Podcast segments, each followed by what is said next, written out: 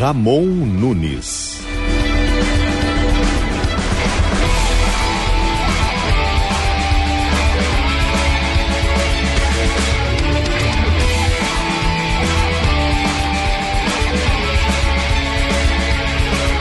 Olá, muito boa noite. 10 horas e 4 minutos. 10 e 4 desta noite de segunda-feira, dia 6 de março de 2023. Seja muito bem-vindo ao Estúdio Gaúcha, onde o jornalismo e o esporte se encontram no fim de noite aqui da Gaúcha. Trazendo todos os destaques deste início de semana para você começar esta semana do dia 6 de março até o dia 10, muito bem informado. Primeira segunda-feira do mês de março, ainda no verão, a semana que começa com chuva, tempo instável, instável ainda aqui em Porto Alegre. Chove em alguns momentos, outros o tempo fica um pouquinho mais seco, mas não dá para dizer com certeza que vai parar de chover. Temperatura agora em Porto Alegre de 23 graus, em Caxias do Sul na Serra faz 19 em Santa Maria, também 23. Em Pelotas, no sul do estado. E em Rio Grande, mais ao sul ainda, faz 24 graus. Em Passo Fundo, no norte, 19 graus neste momento. Este é o Estúdio Gaúcha, um programa que tem na produção e direção a Vitória Fagundes, na técnica o Ismael Cavalheiro, o Pedro Castro, o Guilherme Vivian, o Pietro Pezzi e o Matheus Matheus Santos. Faltou o sobrenome do Matheus. Grande Matheus Santos na nossa mesa de áudio nesta noite. Muito obrigado pela tua companhia, pela tua audiência. Vamos juntos até meia-noite. Já aproveitando, já deixando para você o nosso WhatsApp. É o 51996995218. 51996995218. Lembrando que o Estúdio Gaúcho é sempre para Santa Massa. Isso muda o seu churrasco. Lojas Quero Quero fazer parte da sua vida é tudo pra gente. Vem pra Claro e faz o seu multi do seu jeito. Claro, você merece o novo. Escolha o Cicred, onde o dinheiro rende um mundo melhor. O Grupo IES está com a melhor oportunidade para você sair de carro novo, hein? Confira condições exclusivas e aproveite. Além disso, praia, verão e KTO. Vem para onde a diversão acontece, kto.com. Dando início ao nosso estúdio gaúcha de hoje, nós vamos falar sobre a situação da chuva. Que ao menos três cidades do litoral norte cancelaram as aulas hoje devido a essa chuva que começou no domingo ainda, na verdade. Ainda no final de semana começou a chover por lá. E aí, olha, não parou mais. Rafael Fávero, muito boa noite, seja bem-vindo ao Estúdio Gaúcho. Qual é a situação, Fávero? Boa noite, Ramon, ouvintes da Gaúcha. Nós tivemos os municípios de Caraá, Dom Pedro de Alcântara e Três Forquilhas, os três no litoral norte gaúcho, suspendendo as aulas nesta segunda-feira por conta de alagamentos nas estradas que dão acesso às escolas. Caraá, no entanto, já vai retomar as atividades amanhã. As outras duas cidades seguem sem aula pelo menos até esta terça-feira. A precipitação fez com que rios e arroios transbordassem. As enchentes invadiram casas, mas por enquanto não há registro de desabrigados tanto em Três Forquilhas quanto em Dom Pedro de Alcântara. Entretanto, as prefeituras dessas duas cidades vão decretar situação de emergência por conta dos alagamentos. Em Três Forquilhas, onde até agora a situação parece ser mais grave, a prefeita Loraci Klippel estima que cerca de 20 pessoas foram removidas para casas de familiares. Na cidade, dois moradores chegaram a ficar ilhados na manhã de hoje, mas foram resgatados pelos bombeiros. A escola fundamental José Alberto Chute ficou totalmente al alagada. Além disso, imagens que circulam pelas redes sociais, Ramon, mostram uma ponte quase sendo arrancada pela água do Rio das Três Forquilhas, na localidade de São Sebastião. É uma ponte que fica entre os municípios de Três Forquilhas e Itati. A prefeitura ainda não confirma se essa ponte foi arrancada totalmente porque o local está inacessível. Já Dom Pedro de Alcântara A água lá também invadiu uma escola municipal que fica na localidade de Canto dos Hilários, segundo o prefeito Alexandre Evaldi, com quem conversamos agora no final da tarde. E ainda agora há pouquinho chegaram informações da Defesa Civil Estadual que informou que a chuva também afetou as cidades de Itati e Morrinhos do Sul, as duas no litoral norte também. Em Itati, tem 15 famílias desabrigadas.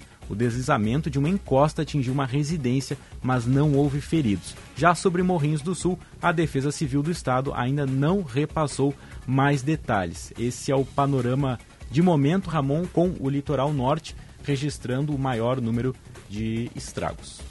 Pois é. Obrigado, Rafael Fávero, trazendo esse destaque. Infelizmente temos que noticiar aqui na Rádio Gaúcha essa situação perigosa da chuva ali no litoral norte. Daqui a pouquinho aqui no Estúdio Gaúcha, nós vamos tentar um contato ainda com a prefeita de Três Forquilhas, Loraci Klippel, pois lá parece que a situação está pior. Nós vamos conversar com ela para sabermos uma atualização de toda essa situação da chuva por lá. Antes, tem a previsão do tempo aqui no nosso programa, que vem chegando hoje com a Bibiana Dil. Tudo bem, Bibiana? Boa noite. Oi, Ramon. Muito boa noite para ti.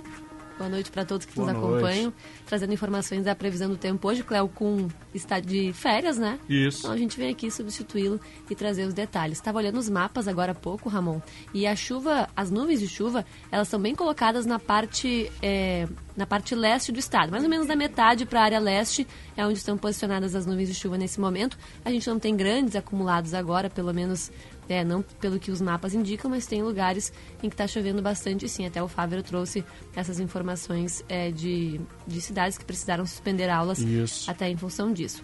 Bom, para amanhã a instabilidade segue predominando. Os maiores acumulados são previstos para o sul, para o litoral sul e também para a serra.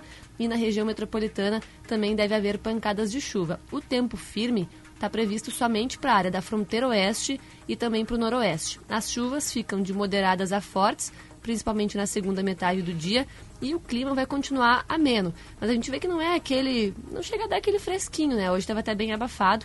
As temperaturas mais altas vão passar dos 30 graus em alguns locais, como por exemplo no noroeste. As mínimas ficam na faixa dos 14 graus, aí em São José dos Ausentes, na Serra, Ramon. Obrigado. Bibiana Dil trazendo a previsão do tempo aqui no Estúdio Gaúcha. Nós já falamos ali sobre as cidades do litoral norte, daquela região dos aparados. Daqui a pouquinho nós vamos conversar também com a prefeita lá de Três Forquilhas, a Loraci Klippel. Mudando um pouquinho de assunto aqui no nosso programa, nós vamos conversar agora sobre economia, sobre imposto de renda. As mudanças sempre geram dúvidas, né? E na última semana, a Receita Federal divulgou as regras para a entrega da declaração nesse ano de 2023. A gente vai falar um pouquinho sobre essas mudanças com a conselheira do Conselho Regional de Contabilidade do Rio Grande do Sul, a empresária contábil Eliane Soares. Eliane, muito obrigado por atender o Estúdio Gaúcha nessa noite. Seja bem-vinda. Alô, boa noite. Tudo bem, Eliane? Tudo jóia. É um prazer estar com vocês essa noite. Que bom. Estávamos lhe ouvindo um pouquinho baixinho, agora deu uma melhorada. Eliane, a Receita Melhorou. Federal divulgou na última segunda-feira as regras para declaração do imposto de renda desse ano. De acordo com o fisco, a maior mudança é o prazo, né? Ficou definido entre 15 de março e 31 de maio, ou seja, a partir da quarta-feira da semana que vem, as pessoas já vão poder declarar a, o imposto de renda, pessoa física, inclusive com a possibilidade de utilizar uma declaração pré-preenchida. E muitas dúvidas surgem sobre isso. O que, que seria essa declaração pré-preenchida? É uma situação que já vinha ocorrendo ou vai mudar um pouquinho esse pré-preenchimento? Sim, sim, Ramon. É uma grande novidade. Ela iniciou já desde o ano passado é, com o uso dessa ferramenta. É, só que esse ano a grande novidade é que ela vem um pouco é, mais complexa, com algumas informações que nos outros anos não era possível se obter. Então, assim, para os contribuintes ter acesso a essa declaração pré-preenchida, é necessário que eles tenham a conta GOV. nos selos ouro ou prata. Oi, pode continuar.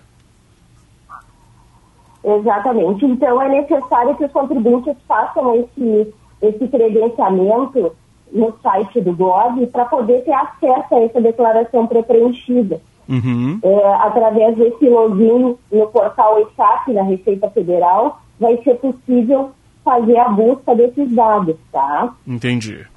Pois é, e, e tem algumas outras alterações que é a questão da autorização de acesso.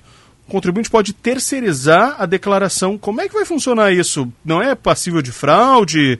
Se tem algum cuidado quanto a isso? Sim, uh, o contribuinte ele vai ter duas formas de autorizar uma terceira pessoa para fazer a sua declaração. Tá? Tem uh, por meio da procuração eletrônica e por meio de uma autorização que pode ser uh, dada assim no máximo até para cinco pessoas. É autorização de acesso. Também, só mediante o contribuinte ter o selo ouro ou prata na conta Gov ou também o certificado digital. Sim. Pois é, explica um pouquinho melhor para o nosso ouvinte, por gentileza, o que, que é essa conta ouro ou prata no Gov? É aquela pessoa que faz todo um cadastro né, no portal do governo federal, né? Exatamente. São fatores de autenticação para acesso aos portais do governo, tanto para acessar o meu INSS, para acessar contas do Detran, uma infinidade de, de, aplicativos que hoje em dia é possível acessar com essas contas, tá? É, geralmente, uh, os contribuintes conseguem fazer a validação para obter esses selos ouro ou prata através de contas bancárias, através uh, do título de eleitor, tendo aquele cadastro biométrico, inclusive com a carteira de habilitação também é possível fazer essa validação. Tá? Os contribuintes podem acessar por intermédio do app no celular ou no, no PC, no computador. Que bom. Estamos conversando aqui com a contadora Eliane Soares, que é conselheira do Conselho Regional de Contabilidade. Eliane, a gente buscou esse contato um pouco mais cedo, né? Porque geralmente a gente fala é, mais sobre isso na semana em que é aberto esse prazo. A gente resolveu conversar um pouquinho antes, porque são dúvidas que surgem é, quando é divulgado como vai ser. E tem alterações é, diversas como por exemplo tem a opção online do imposto de renda no aplicativo, como já tinha no ano passado, só que nesse ano, pelo que acabou sendo divulgado o, pela Receita Federal, o aplicativo vai ser muito mais intuitivo, né? Exatamente. Já vem algum tempo que a Receita Federal vem trabalhando para facilitar uh, o acesso dos contribuintes às declarações. Uh, esse app no celular, ele ficou muito mais é, didático, mais intuitivo, para qualquer pessoa poder acessar sem dificuldade nenhuma, poder fazer a sua declaração. Claro que a gente sempre recomenda que no momento que a pessoa estiver é, prestando as informações e se tiver alguma dúvida, procure ajuda de um profissional para não correr o risco de errar. Mas como agora tem essa possibilidade de buscar esses dados da declaração preenchida, a, se tornou uma forma é, de minimizar a, os erros né, no momento da informação. Sim. E, bom, a Receita espera receber até 39 milhões e meio de declarações nesse ano. E a grande dúvida que surge sempre nas pessoas é: ah, aumentou o valor que, que de rendimentos tributários que tem que ter recebido no ano passado para declarar? Não aumentou? se manteve, né, em 28.559,70 centavos, né? Exatamente, se manteve esses limites uh, para rendimentos tributáveis, uh, para rendimentos isentos acima de 40 mil, para aqueles contribuintes que têm posse ou propriedade de bens uh, com valores acima de 300 mil reais, tá? quem operou em bolsa de, de, de valores em que a, a, a, soma foi superior a 40 mil reais ou que teve danos líquidos eh, sujeitos à incidência de imposto de renda, também está obrigado. E o pessoal que explora atividade rural, que se teve rendimentos brutos acima de 142.798, já tem que já ficou na condição de obrigatoriedade de declarar. Mas esse ano tem uma grande novidade aí. Uh, até o ano passado, uh, qualquer pessoa que operava em bolsa de valores estava obrigado a fazer a declaração de imposto de renda, mesmo que o valor fosse irrisório. E, e esse ano a Receita é, delimitou apenas para essas pessoas que tenham feito essas operações com valores acima de 40 ou que tenham tido ganhos é, sujeitos à incidência de imposto. É importante. Essa informação é importante. Uma outra informação que é importante também é sobre a restituição do imposto para quem tem a restituir, Elaine, porque eh, cinco lotes, primeiro deles em 31 de maio, né? E de acordo, com, de acordo com o fisco, o primeiro lote é, entregue sempre no período de entrega da declaração. Só que tem a restituição que agora pode ser paga por PIX, apenas com chave CPF, claro, mas pode ser paga por PIX. Isso é a Receita Federal tentando cada vez mais instituir o PIX como fonte oficial de pagamento do Banco Central. É, o PIX é uma chave segura, as pessoas podem colocar lá o PIX, né? Não tem problema nenhum, né?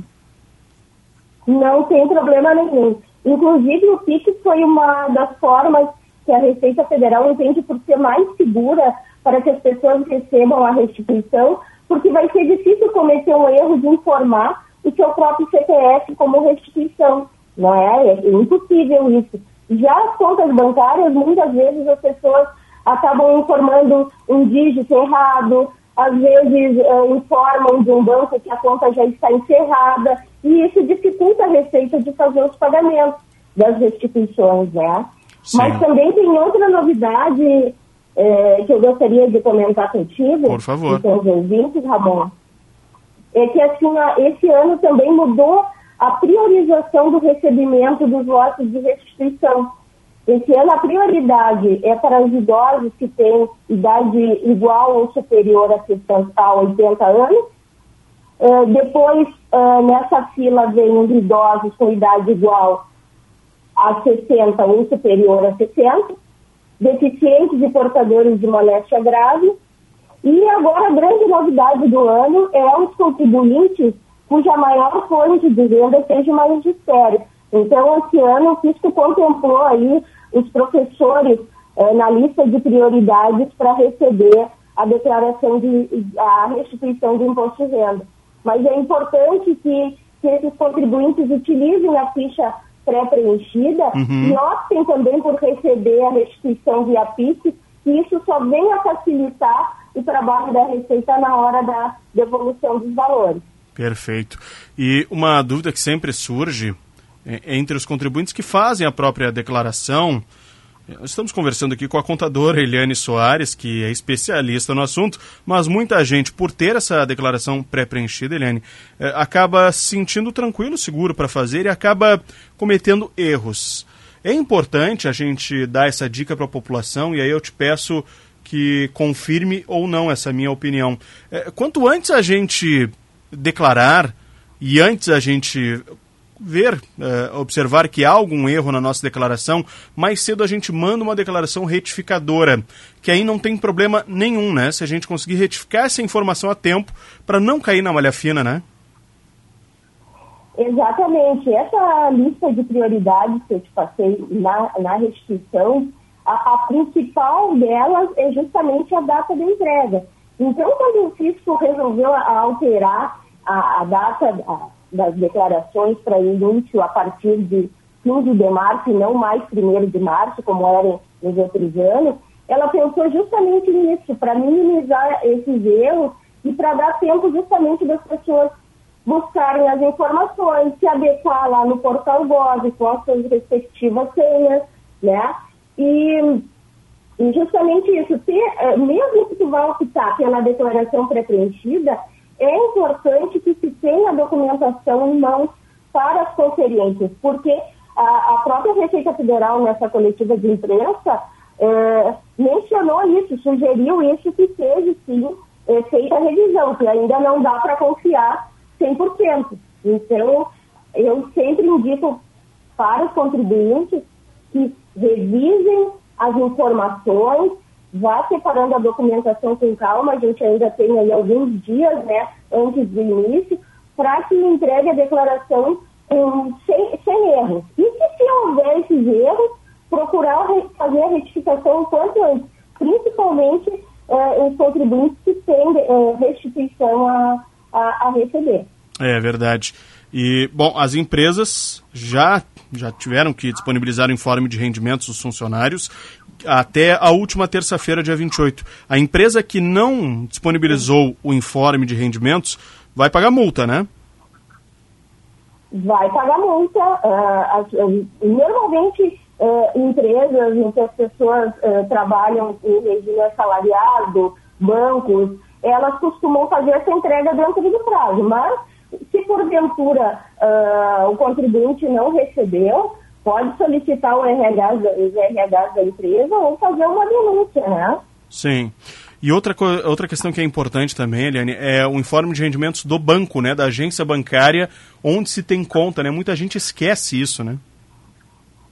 Exatamente. Mas aí a Receita Federal, esse ano, é, dentre as grandes novidades que, que, que, vão ter, vai ser justamente essa. É, que caso houver esquecimento é, o contribuinte optou pela pré-preenchida, uma das informações que vai ser recuperada são justamente essas de contas bancárias. Daqui a pouco uh, o contribuinte esqueceu de determinada conta de poupança ou conta corrente que não tem movimentação. Muitas vezes as pessoas optam uh, em informar um valor arredondado do que tinha em conta corrente e nada disso mais vai acontecer porque a vai vir a pré-preenchida essas informações.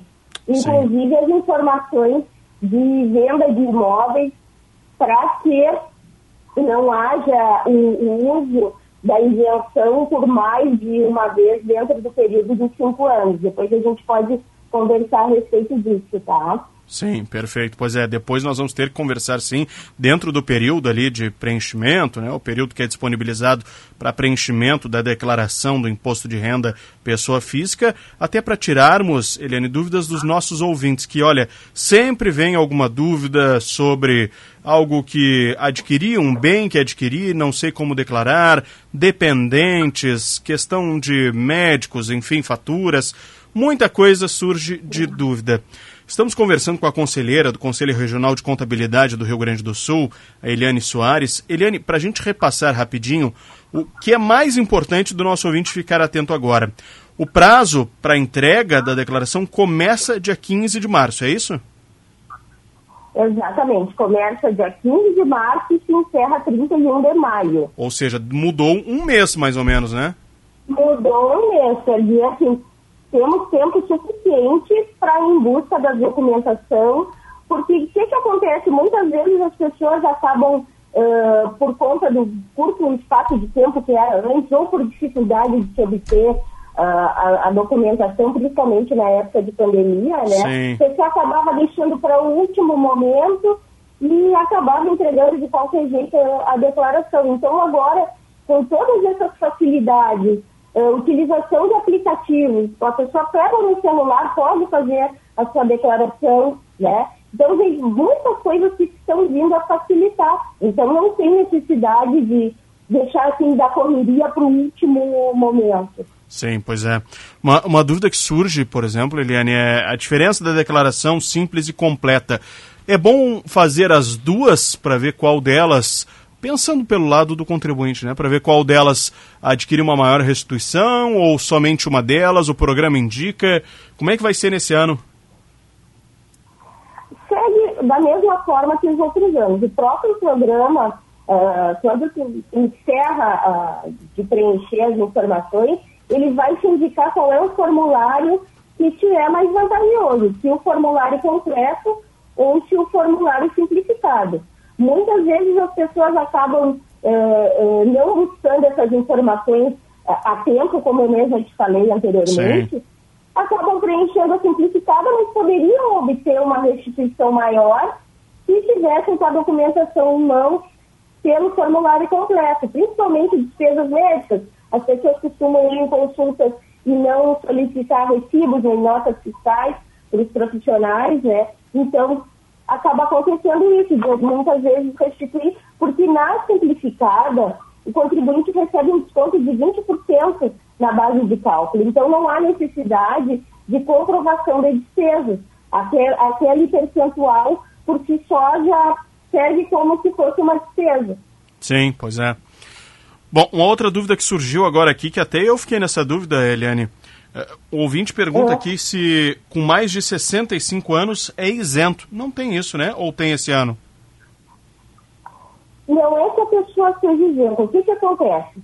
Se recaiu naquelas condições de obrigatoriedade, rendimentos tributados acima de 28.559, rendimentos isentos acima de 40, posse de bens acima de 300, não importa a idade. Tanto que, que nem eu acabei de comentar ali, existe uma relação de prioridade que vai ali 80 anos ou mais, né? Então, o que, que acontece com o contribuinte que tem 65 anos ou mais? Ele que é aposentado ou pensionista tem direito a uma parcela isenta. Então, ele tem um desconto maior na hora de declarar, mas isso não quer dizer que ele esteja desobrigado a entregar a declaração. Sim. Bom, uma outra dúvida que sempre surge é aonde baixar, qual é a melhor forma de preencher, se pelo celular, pelo computador. Tanto faz, né? Esse ano a Receita vai disponibilizar um programa bem intuitivo, né? Exatamente. Quem não tem muitas informações ou uh, vai optar pelo formulário simplificado, tranquilamente é uma boa opção fazer o preenchimento da declaração pelo celular, pelo aplicativo. Aí pode acessar o, o site da Receita e, e, baixar o aplicativo na, na, loja de aplicativos Android ou iOS, eh, que vai estar disponível para uso no celular. E no computador também. A vantagem entre um e outro é, é, a mesma, porque você vai ficar com acesso às informações, inclusive tem uma opção de compartilhamento de informações das declarações para esses contribuintes pelo ouro e prata, pelo celular. Então, se ele quer compartilhar uh, em PDF essa declaração, ele vai conseguir enviar para uma outra pessoa, para algum parente, para fazer uma conferência, alguma coisa nesse sentido, pelo próprio celular. É, essa tecnologia veio para ficar, não adianta. E tomara que seja cada vez mais intuitiva. Eliane Soares, conselheira do Conselho Regional de Contabilidade do Rio Grande do Sul, muito obrigado por estes esclarecimentos iniciais, Eliane. Com certeza vamos conversar ainda no mês de março, em abril, até em maio, porque olha, muita gente deixa lá para a última semana de maio e aí surgem muitas dúvidas aqui no nosso WhatsApp. Muito obrigado pela entrevista, por estes esclarecimentos. Até uma próxima. Certo. Uh, Ramon, posso deixar um recadinho para o pessoal? Claro, por favor. Então, uh, a Receita Federal e algumas entidades têm promovido bastante a questão da destinação dos impostos. Existe uma campanha para destinação para os fundos da criança e do idoso. Perfeito. Tá? Em que as pessoas que têm imposto devido e optarem pela declaração completa vão poder destinar parte do seu imposto para esses fundos, tá? Limitado até 6%. Então, como essa declaração, esse, esse programa, ele é bem intuitivo mesmo, ele mesmo vai é, mostrar para os contribuintes qual é o limite que ele pode uh, utilizar, doar para cada um desses fundos. Tá? É bem importante que é uma campanha assim, que a cada ano vem melhorando e vem ajudando muitas entidades em todo o Brasil. Então você pode optar ali em doar para esses fundos na cidade natal, a cidade que mais simpatiza, enfim. É, essa doação é, é, bem importante que seja feita para esses fundos. E não vai custar nada mais daquilo que você já vai pagar na sua declaração, não vai onerar em nada. Ah, muito bem lembrado, muito bem lembrado, Eliane Soares. É, até porque né, é um imposto que é o devido, né, não é o restituir. É um imposto que já está sendo Exatamente. devido pelo contribuinte. E aí, em vez desse dinheiro ir todo para a Receita, você pode destinar para o fundo da criança, para o fundo do idoso da sua cidade. Bem lembrado, viu, Eliane? Muito obrigado. Exatamente. De nada, as ordens aí de vocês. Um grande abraço para todos os ouvintes. Aí está, portanto, conselheira do Conselho Regional de Contabilidade aqui do Estado, especialista no assunto, empresária contábil Eliane Soares, trazendo uma primeira entrevista, porque olha, a gente até brinca, né? Como é uma vez só ao ano, a gente acaba esquecendo como se faz, o que, que é preciso fazer. Muita gente corre atrás de um contador na última semana somente e acaba se perdendo muito nos números, não guarda nota ao longo do ano, não guarda o recibo do médico, como a Eliane mencionou. Então é sempre bom a gente lembrar de começar a buscar a documentação toda a partir de agora. Ah, mas eu não sei que documentação eu tenho que buscar. Bom, se informe com seu contador, busque um contador, busque os sites, com certeza GZH. Nossa colega, colunista Jane Guerra, vai falar muito sobre isso já a partir desse mês de março, com certeza. Então, busque se informar e ao longo do tempo, aí, ao longo desses próximos dois meses, aqui a Rádio Gaúcha também vai seguir informando você. Agora, 10h34, nós vamos fazer um rápido intervalo aqui no Estúdio Gaúcha.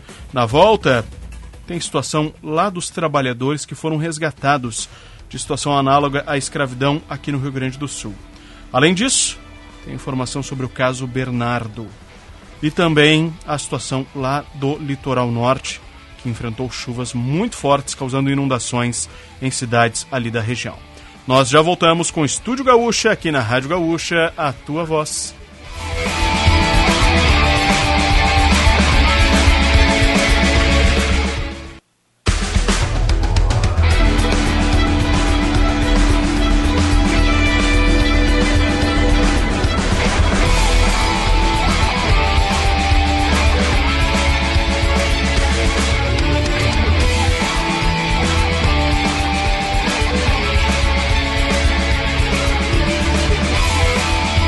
10h38, nós estamos de volta com o Estúdio Gaúcha, sempre para Santa Massa. Isso muda o seu churrasco. Lojas Quero Quero fazer parte da sua vida é tudo pra gente. Vem pra Claro e faça seu multi do seu jeito. Claro, você merece o novo. Escolha o Cicred, onde o dinheiro rende um mundo melhor. O Grupo IESA está com, me com a melhor oportunidade Grupo IESA, hein? Melhor oportunidade para você sair de carro novo. Confira condições exclusivas e aproveite no Grupo IESA. E praia, verão e KTO, vem para onde a diversão acontece, kto.com.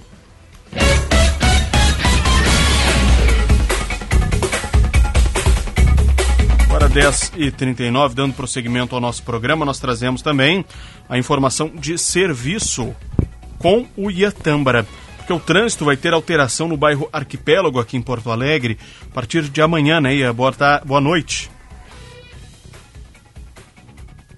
A rua Capitão Coelho, na Ilha da Pintada, terá bloqueio parcial a partir desta terça-feira no bairro Arquipélago, em Porto Alegre. A intervenção na via ocorre devido a obras a partir das 9 horas da manhã. A EPTC vai sinalizar o bloqueio na ponte Capitão Coelho, entre as ruas Martinho Poeta e Mexicana. A interrupção ocorrerá em uma das faixas da via na ponte. O trecho ficará em meia pista, com uso de sinaleira de alternância de fluxo para que sejam feitas obras de recuperação das juntas de dilatação da ponte. Para a Rádio Gaúcha, Iantâmbara. Obrigado, Iantâmbara. E a gente falou antes do intervalo sobre a situação dos trabalhadores que foram resgatados. A situação semelhante à escravidão, à escravidão aqui no Rio Grande do Sul, pois o município da Bahia está encaminhando ao mercado de trabalho estes homens, né, Jean Peixoto? Muito boa noite. Boa noite, Ramon. Boa noite, ouvintes da Rádio Gaúcha. Então, 10 dos 196 trabalhadores que chegaram à Bahia no dia 27 de fevereiro vão ser encaminhados ao mercado de trabalho. A informação foi divulgada hoje pela prefeitura, viu? Eles foram resgatados em Bento Gonçalves, na Serra Gaúcha, e conforme a prefeitura, o processo admissional deve iniciar a partir de amanhã. Eh, por meio de uma parceria com a rede Carrefour e o Parque Shopping da Bahia, os trabalhadores devem passar por uma entrevista e depois vão ser redirecionados para vagas adequadas ao perfil de cada um. Em uma coletiva de imprensa que ocorreu na tarde de hoje, a prefeita Moema Gramacho explicou que o município disponibilizou bolsa de aluguel, uh, bolsa aluguel aos trabalhadores que necessitam de moradia, além de acompanhamento psicológico e tratamento odontológico também para esses trabalhadores, Ramon. Obrigado, Jean Peixoto, trazendo, enfim, uma boa notícia nesse caso. Agora, 10h41, na capa de GZH nesse momento. Após reunião, Lula decide manter ministro acusado de usar dinheiro público para fins pessoais.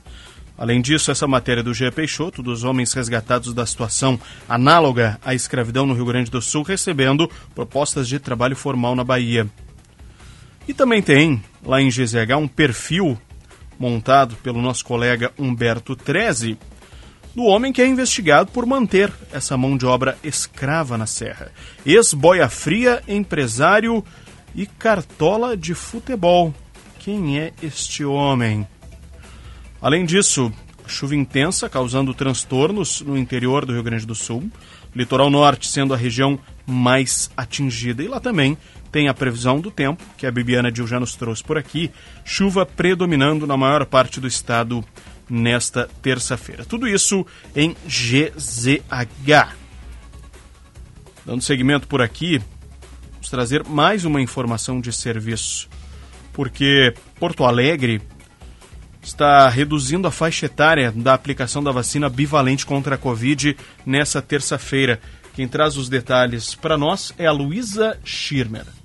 A Secretaria Municipal de Saúde de Porto Alegre inicia nesta terça-feira a aplicação da vacina bivalente para pessoas acima de 65 anos. A imunização também segue para imunocomprometidos com 12 anos ou mais. São 37 locais aplicando a vacina e lembrando que a abertura das faixas etárias está sendo escalonada a fim de evitar aglomerações nos pontos de vacinação.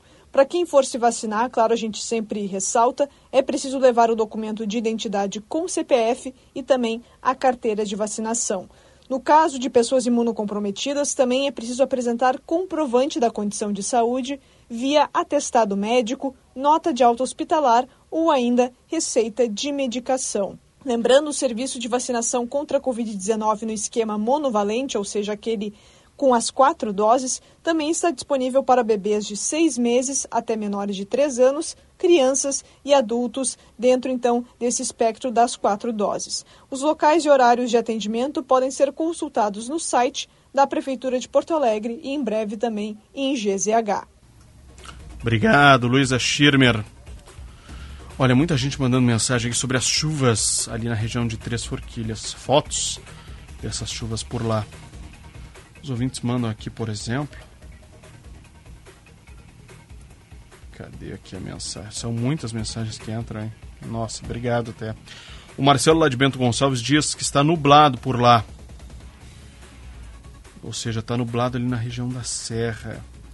Outro ouvinte manda por aqui, falando do Mano Menezes, já foi, daqui a pouquinho teremos o esporte por aqui.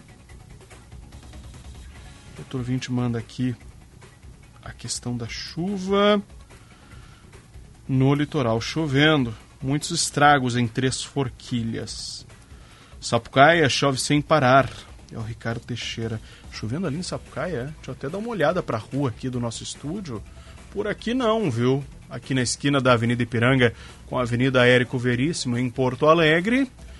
Olha, pode estar nublado lá fora, daqui de dentro a gente não consegue enxergar direito, até pela escuridão. Mas asfalto seco por ali, viu? Pelo menos por enquanto. Pouco vento, pouquíssimo vento aqui na nossa esquina. E hoje, com chuva, mesmo com chuva, nós tivemos a apuração do Carnaval de Porto Alegre. Depois de 11 anos, a Estado Maior da Restinga é a campeã do Carnaval. Quem traz todos os detalhes, quem acompanhou durante toda a tarde foi a Laura Becker. Diga lá, Laura, boa noite. Boa noite, Ramon. Desde 2012, a Escola da Zona Sul de Porto Alegre não conquistava o título de campeã do Carnaval da capital. Em todos os oito quesitos, a escola teve apenas uma nota abaixo de 10, mas que foi descartada por ser a nota mais baixa dos três jurados. Assim, a Estado-Maior da Restinga conquistou a nota máxima na soma de todos os quesitos. A Vila Isabel teve a mesma pontuação da Escola da Zona Sul, mas por ter conquistado mais notas 9,9, acabou ficando com a segunda colocação. A vitória da Estado Maior da Restinga veio com muita emoção e só foi definida no último quesito de alegorias. O diretor de carnaval da escola, Hélio Garcia, revela o que, que essa vitória representa após tantos anos sem conquistar o troféu de campeã. Gente, vocês não têm noção. Vocês não, sei não têm noção do que é. São seis meses de trabalho. São 1.640 pessoas para conduzir nesse tempo aqui. E tem que saber o tempo de entrada, o tempo de saída. Há uma construção de trabalho técnico. E tu alimentar uma comunidade de mais de 200 mil pessoas. Quanto ganha, tu é Deus. Quanto perde, esse momento é muito gostoso, é muito lindo. Quantos anos desde a última vitória para agora e o que, que significa para vocês essa retomada de conseguir o pódio? Não, eu tenho 47 anos de escola e a gente não tinha título desde 2012, então 11 anos. A Restinga tem uma média de cada três anos ser campeã. Não ser campeã há três anos é um horror. É, nós tínhamos elementos da bateria chorando, dizendo o seguinte: presidente, diretor, se a gente não ganha ano que vem, o que a gente faz? Vamos ensaiar, ensaiar, ensaiar e não ganhar? Esse título é exatamente para aqueles ritmistas, para a nossa bateria, para a comunidade, para os componentes que lutaram imensamente pensando no resultado. E o mais do que tudo isso é a comunidade que acreditou nisso. A comunidade nunca nos abandonou. A comunidade buscou isso. E o título é exatamente por quem mais nos ama. Quem nos dá mais amor e nos dá mais carinho e que nos abraçou para chegar aqui, a nossa comunidade. E a bateria, teve aquela paradinha ensaiada ali. O que, que era aquela paradinha? Era uma reverência? Era o quê? A bateria é um detalhe especial do Estado Maior. Não existe nada que seja melhor do que nossa bateria, porque eles sofrem, eles choram, eles se preparam, são seis meses de trabalho e as surpresas que apresentaram nesse desfile, eles prepararam por muito bom meses de trabalho e de ensaio. A terceira colocada foi a Imperatriz Dona Leopoldina. A escola Império do Sol foi rebaixada para a Série Prata.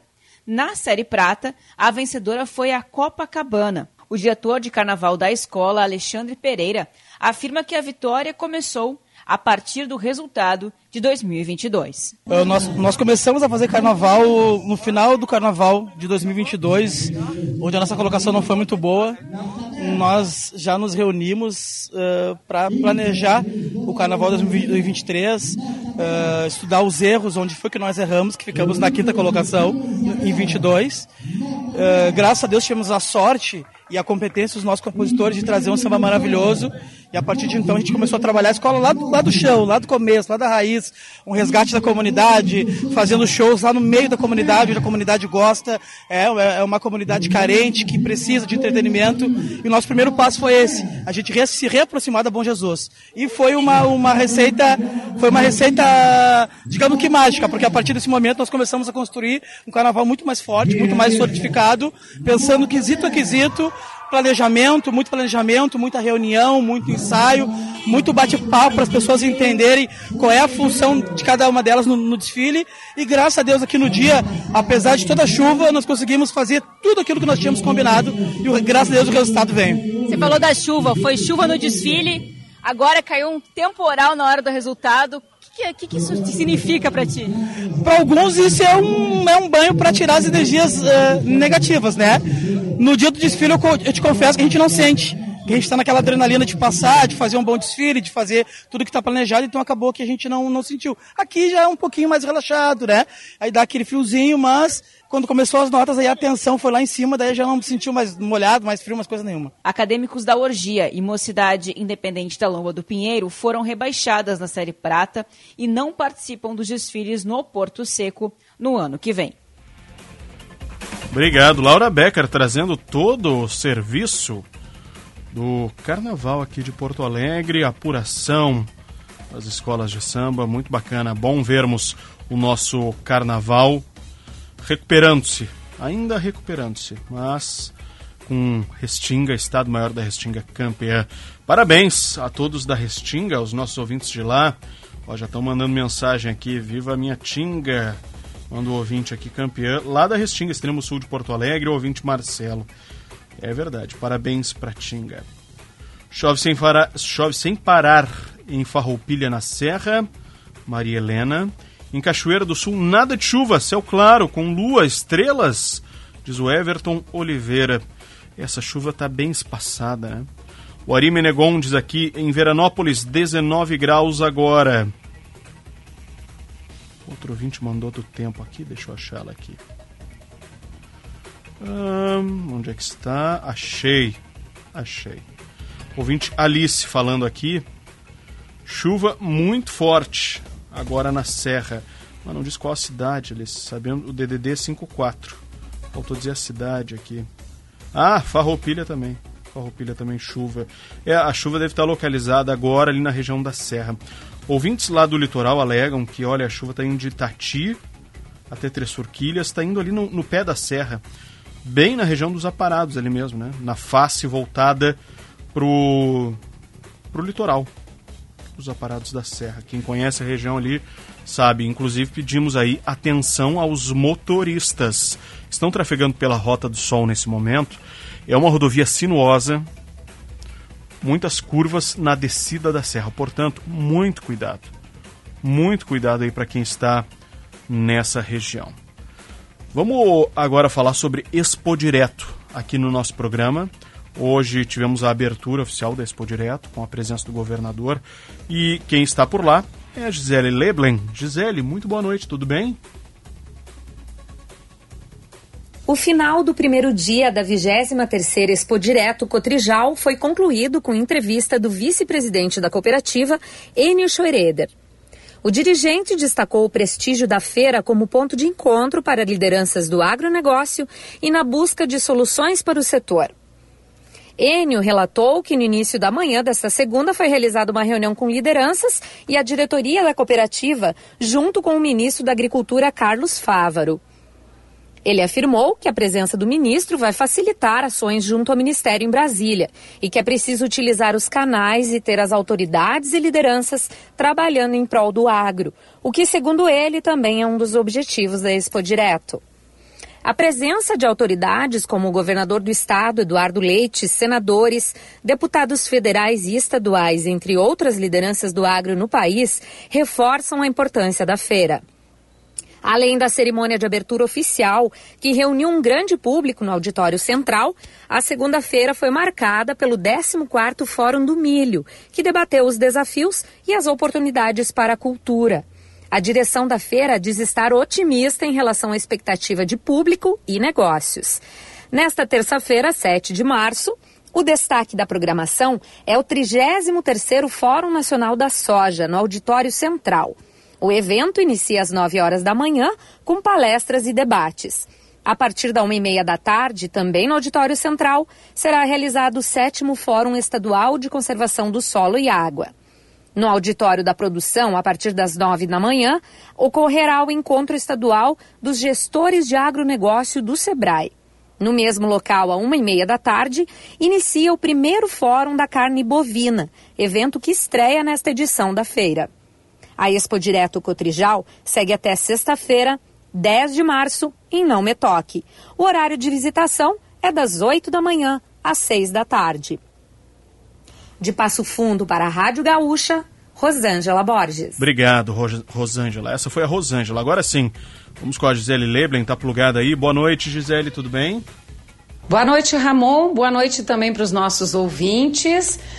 Expo Direto, hoje dia de abertura, é claro, não posso deixar de falar sobre a presença do ministro da Agricultura, Carlos Fávaro, que se encontrou com integrantes do setor agropecuário antes da cerimônia de abertura e durante o ato falou muito em abertura de diálogo em construção de pontes de forma conjunta, voltou a falar que a eleição já acabou e que agora então é preciso unir forças para enfrentar desafios como o da estiagem, também o avanço da influenza aviária em países vizinhos ao Brasil e a busca aí por soluções para a escassez de crédito. Hoje também, durante o primeiro dia da Expo Direto Cotrijal, a gente já viu muitas delegações de estrangeiros circulando pela feira, essa que é uma das marcas da Expo Direto Cotrijal, inclusive com um reconhecimento público da embaixadora extraordinária e plenipotenciária de Gana, a Abena Búzia, que agradeceu ao Brasil pela contribuição uh, na parte da agricultura, com projetos desenvolvidos em Gana e contou em detalhes para gente o que, que o país, por que o país tem interesse em receber esse apoio do Brasil. E o principal ponto de conexão é justamente o fato de serem áreas com uma agricultura tropical. Ela ponderou que entre os grandes produtores agrícolas mundial, o Brasil é o que tem o clima semelhante mais próximo aos países da África, onde o desenvolvimento da atividade busca dar a garantia da segurança alimentar. Aliás, uma figura muito marcante é a, a Abena. A gente conversou com ela, tem detalhes lá no site e a presença feminina também faz parte da programação. Na quarta-feira a gente vai ter aí o Dia da Mulher com programação especial.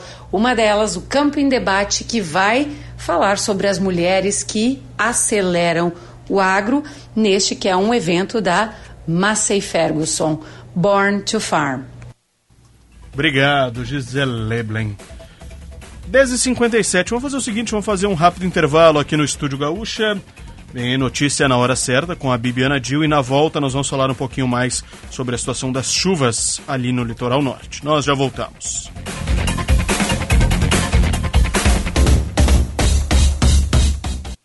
Você está ouvindo Estúdio Gaúcha. Jornalismo e esporte juntos no fim de noite da Gaúcha.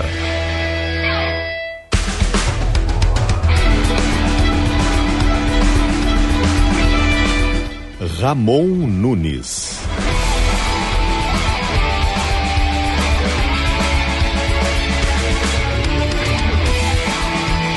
11 e 6, estamos de volta com o Estúdio Gaúcha, aqui pela Rádio Gaúcha, a tua voz. Nessa noite de segunda-feira, uma noite de tempo instável em boa parte do nosso estado, principalmente na metade norte, região do litoral, em Costa da Serra. Temperatura agora em Porto Alegre, 23 graus. Em Caxias do Sul chove nesse momento, 19 em Santa Maria, no centro do estado, 22 graus. Em Pelotas e em Rio Grande, 23. Em Passo Fundo, no norte do estado, onde temos GZH Passo Fundo, faz 19 graus. Lembrando, Estúdio Gaúcha sempre para Santa Massa, isso muda o seu churrasco. Lojas Quero Quero. Fazer parte da sua vida é tudo pra gente. Vem pra Claro e faz seu multi. Do seu jeito, claro. Você merece o novo. Escolha o Sicredi, onde o dinheiro rende um mundo melhor. O Grupo IES está com a melhor oportunidade para você sair de carro novo. Confira condições exclusivas e aproveite. Praia, verão e KTO. Vem para onde a diversão acontece. KTO.com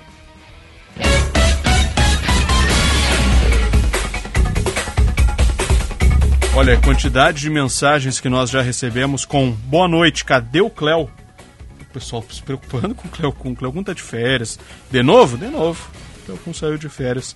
Deu uma picotada nas férias e tá aproveitando um outro período aí. Mas enquanto isso, claro, seguimos trazendo informações da previsão do tempo para você. São Jorge chove neste momento. É o Wilton Nunes, parente lá é. Abrão. Cho chuva em São Jorge que em Itaqui nada de chuva, nada de chuva em Itaqui. Pergunto qual é a previsão para amanhã. Daqui a pouquinho a gente vai atualizar aqui no Estúdio Gaúcha. Boa noite. Em Canguçu. Água em Canguçu. Biratã, lá de Canguçu. Outro ouvinte manda aqui. Ronaldo Machado, lá de Lavras do Sul, 22 graus. Mandou uma foto do termômetro de rua, sem chuva, pelo visto 22 graus em Lavras do Sul. Onde chove, chove muito neste momento, é na região do litoral norte. O Rafael Fáver volta aqui no nosso programa, porque tem atualização da região ali, né, Rafael? Tem mais alguma cidade com problemas agora? Nós temos Ramon, uma atualização importante para trazer para os ouvintes, principalmente porque muitos podem estar se perguntando: poxa, na minha cidade não choveu nada, uhum. será que lá no litoral foi para tanto? Só para o pessoal ter uma ideia, números que estão em GZH, Itati registrou mais de 130 milímetros de chuva até as 4 horas da tarde de hoje, Itati, que é no litoral Norte tem 15 pessoas desabrigadas lá, segundo a última atualização da Defesa Civil, em função de alagamento. Não é casa destelhada, é alagamento. Também nós tivemos em Três Forquilhas, cidade mais comentada também no nosso programa até agora, 127 milímetros até as 3 horas da tarde. E a terceira cidade onde mais choveu hoje no Rio Grande do Sul, 126 milímetros até as 4 horas da tarde. Inclusive, Ramon, nós já estamos na linha com a prefeita de Três Forquilhas, a Loraci Klippel. Ela pode me corrigir se eu não falei correto o nome dela, mas para nos trazer uma atualização melhor lá da cidade de Três Forquilhas, uma das mais atingidas pelas chuvas que começaram ontem e se estenderam até esta segunda-feira. Prefeita Loraci Klippel, muito boa noite, seja bem-vindo ao Estúdio Gaúcha. Boa noite. Prefeita, boa noite é nossa formato de cerimônia aqui, mas realmente a noite não tem sido muito boa por aí, porque temos famílias em situação de alagamento em suas casas, inundações. Qual foi o principal ponto aí de Três Forquilhas que sofre? É a cidade em si, região urbana? É o interior do município? Já temos aí um balanço, prefeita? Olha, na verdade, exatamente em todo o município, poderíamos dizer assim é, no interior do município todo ele, devido às informações que tem, né, de, de pessoas que relataram via WhatsApp, vídeos, fotos. Eu não tenho acesso para chegar né, no município. É, inclusive no centro da cidade também teve alguns alagamentos. Oi, prefeita? Oi? Oi, estamos lhe ouvindo. Deu um cortezinho, mas nós estamos lhe ouvindo. Sim, centro da cidade, hoje tivemos alguns alagamentos em algumas residências também. Prefeito... É todo o município. Todo é município. Todo, né? O Rio Três Forquilhas acabou subindo? Sim, sim. Muito, subiu muito. Na verdade, todos eles, né, que a gente tem, onde encontra todos os rios aqui, todos eles muito cheios. Prefeita, para quem não conhece a região de Três Forquilhas, é uma cidade que fica na subida, né, da serra, na encosta ali dos aparados da serra. É litoral norte, mas não é na faixa de areia, digamos assim, do nosso litoral. Isso. Três Forquilhas... Ele é mais serra, né? É, mais é mais serra. pé de serra, né? E é uma cidade que tem na agricultura, inclusive, nas plantações, a sua atividade, mas tem muitos habitantes que acabam tendo a sua vida e moram por aí, acabam trabalhando em outras cidades da região. E muita gente hoje voltando para casa foi pega de surpresa. A Rota do Sol aí na região está parcialmente interditada. A senhora já conversou com os bombeiros, já conversou com a Defesa Civil Estadual sobre a situação da cidade? Com certeza, inclusive eu estou uh, com a Corporação de Bombeiros aqui, eu estou com seis homens aqui no momento. Eu estou em frente à prefeitura é, onde eles estavam fazendo resgate de um pessoal que estavam ilhados e não, não tinham conseguido sair das suas residências. Hoje, agora, neste momento, acredito que seja a quinta vez que eles nos deram esse suporte. A equipe de bombeiros, junto com a Defesa Civil do Estado, estão nos assistindo. Sim. Prefeito, nosso repórter Rafael Fáver, eu gostaria de conversar com a senhora. Prefeita, boa noite. Aproveitando que a senhora tocou nesse assunto dos resgates, quantas pessoas já foram resgatadas até agora? Olha, na verdade, assim, pessoas que estavam ilhadas, que precisavam ser retiradas com o corpo de bombeiros, é, foi na média de oito pessoas, mas nós temos no interior do município, em Boa União, a, a, os vizinhos que socorreram e levaram para suas casas aqueles que estavam em alto risco de alagamento. Então, deve passar de 20 pessoas no total. 20 pessoas de quantas famílias, prefeita? São quantas casas aí atingidas até agora? Olha, eu precisamente, como te falei, eu não posso te dar o dado concreto porque eu não consegui percorrer todo o município. Uhum. Neste momento, eu acredito que seja em média de umas cinco residências por aí. Uhum. Prefeito Três Forquilhas... pessoas... Ah, diga. Oh, não, perdão, diga. E outras residências alagadas só aqui no centro, próximo à prefeitura, eu tenho aqui quatro casas que alagaram, estragaram os móveis, mas não com risco de vida, mas sim alagou dentro da residência, se estragando, destruindo os móveis das pessoas.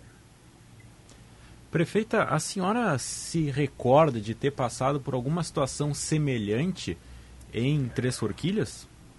Eu, eu lembro, em 2007 teve uh, semelhante, semelhante assim, sabe? Mas talvez em alguns outros pontos, não, não conforme esse, assim. Os danos eu não tenho como te apresentar ainda, né? Amanhã que a gente vai fazer uma, uma, uma vistoria geral no município, decretar né, estado de, de calamidade, de, de, emergência. A Defesa Civil vai vir na parte da manhã, me reunir com o secretariado, e Mater, e vamos fazer um levantamento para ver, porque o nosso município é basicamente 100% agrícola. Sim. E deve ter destruído muito as plantações. Sim, sim. Milho, colheita, né, que o pessoal está na, no momento de colheita de milho. Prefeita, Triste a realidade. A, a situação agora, para onde essas pessoas estão sendo levadas, onde é que estão sendo abrigadas? Estão em casas de parentes ou a prefeitura tem um parentes. ginásio? Parentes, amigos, né? Parentes. E ainda há gente sendo retirada de casa? Neste momento agora foram retirados um, um, um casal para casa do filho, para casa do filho que mora aqui no centro. Sim. E inclusive aqui no, no, no, restaurante em frente, restaurante Três Forquilhas, eu pedi para o pessoal fazer a refeição para os bombeiros, eles estão sendo servidos. E logo eles virão para a Maquinec também chamando, que é a corporação de terra de areia que nos atende. Sim. Chove nesse momento em Três Forquilhas, perfeito? Ah. Alô? Parece que perdemos. O... Oi. Oi, prefeita, me ouve bem? Tô. É, tá cortando a ligação. Vamos refazer. Oi, prefeita. Oi, agora sim. Oi? Oi, por gentileza. Chove nesse momento aí, prefeita? É, a ligação tá bem ruim. Bom, conseguimos ouvir a prefeita. Se ela conseguir nos dar um, um tchau, prefeita, muito obrigado pelas Alô? informações. Oi, está me ouvindo bem, prefeita? É, não. Um pouquinho a gente volta, então, pelo menos, para a prefeita se despedir aqui da gente. Pelo que deu para entender, né, chove em Três Forquilhas nesse momento, há pessoas sendo retiradas e provavelmente, né, Rafael, falta de luz também, pois a luz deve ter sido cortada por lá. Isso, inclusive por questões de segurança, a gente vai até o final da noite tentar atualizar aí a falta de energia elétrica nessas cidades do litoral norte. Mas a título de comparação, Três Forquilhas choveu, como eu mencionei, 127 milímetros. Em Porto Alegre hoje, no mesmo período, 5,8 milímetros. Então foi muita água mesmo em Três Forquilhas. Lembrando que a prefeita também nos informou que vai assinar situação de emergência amanhã, o que dá uma liberdade para o poder público fazer aquisições, compras públicas, remanejar verbas para justamente tomar ações que possam auxiliar a população nesse momento de dificuldade, Ramon. E importante também uma informação da área do trânsito que está ligada à chuva que caiu no litoral norte, pessoal que está pegando a estrada agora, que está na estrada agora, o trecho da Rota do Sol em Itati, entre os quilômetros 12 e 14, está com o trânsito em meia pista. Houve uma queda de barreira por volta das seis e meia da tarde, no sentido Serra Litoral Norte, e a limpeza da pista com a liberação do trânsito ocorrerá amanhã de manhã. E a prefeita já está na linha conosco novamente, Ramon. Obrigado, Rafael Faver, o nosso repórter que está atualizando a situação das chuvas. Prefeita Loraci Klippel, apenas para a gente se despedir, prefeita, chove aí em Três Forquilhas?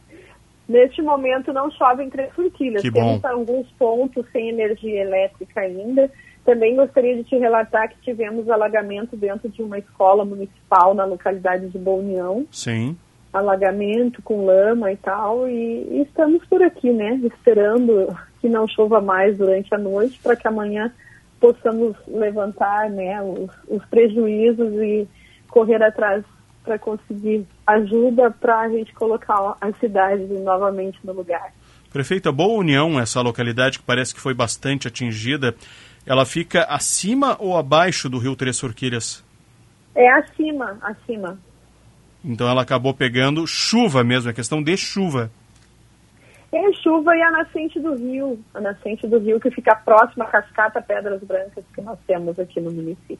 Muito bem. Prefeita Loraci Clipel, muito obrigado por ter disponibilizado esse Obrigada tempo. a você. Nós tentamos conversar com a senhora desde o início do nosso programa e sabíamos que a situação por aí era caótica. A senhora estava trabalhando ainda às 10 e meia Sim. da noite para buscar informações, enfim, buscar detalhes e tentar ajudar o povo daí. Amanhã, com certeza, retomaremos o contato. Muito obrigado, uma ótima noite. Obrigada, boa noite a vocês também. Prefeita Loraci Clipel gentilmente nos atendeu. Nossa produção foi ágil aqui, conseguiu contato com a prefeita para pegarmos mais informações, inclusive essa situação de decreto. Né? Vai ser decretado ou calamidade pública ou situação de emergência, vai depender da avaliação da Defesa Civil Estadual, que irá até Três Forquilhas amanhã pela manhã. Rafael, só para a gente retomar, a prefeita falou em uma escola alagada, temos outras escolas também com problemas, outras cidades, né? Itati e Itati também tem 15 pessoas desabrigadas e também Dom Pedro de Alcântara. Que fica ali na região. Que fica na região onde uma escola também foi atingida na localidade de Canto dos Hilários, Dom Pedro de Alcântara. Lembrando que Três Forquilhas e Dom Pedro de Alcântara já confirmaram que não terão aulas nas escolas municipais e estaduais nesta terça-feira, Ramon. Obrigado, Rafael Fávero. Vamos acionar então a Bibiana Dil para dar uma atualizada na previsão do tempo. Bibiana, essa chuva prossegue amanhã?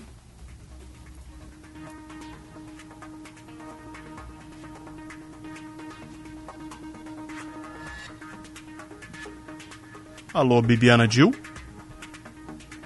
Bom, daqui a pouquinho então, Bibiana Dil chegando aqui junto ao nosso programa. Agora são 11h21.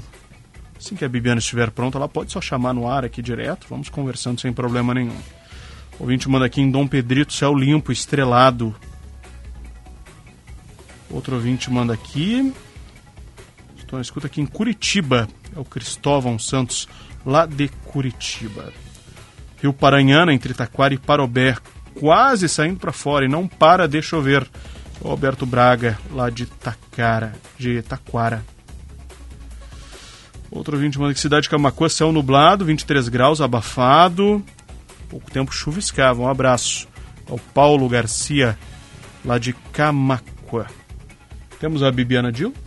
Ainda não? Bom, vamos fazer o seguinte então. Vamos acionar um outro repórter por aqui para trazer mais informação no estúdio Gaúcha. Deixa eu ver quem é que a gente pode acionar por aqui.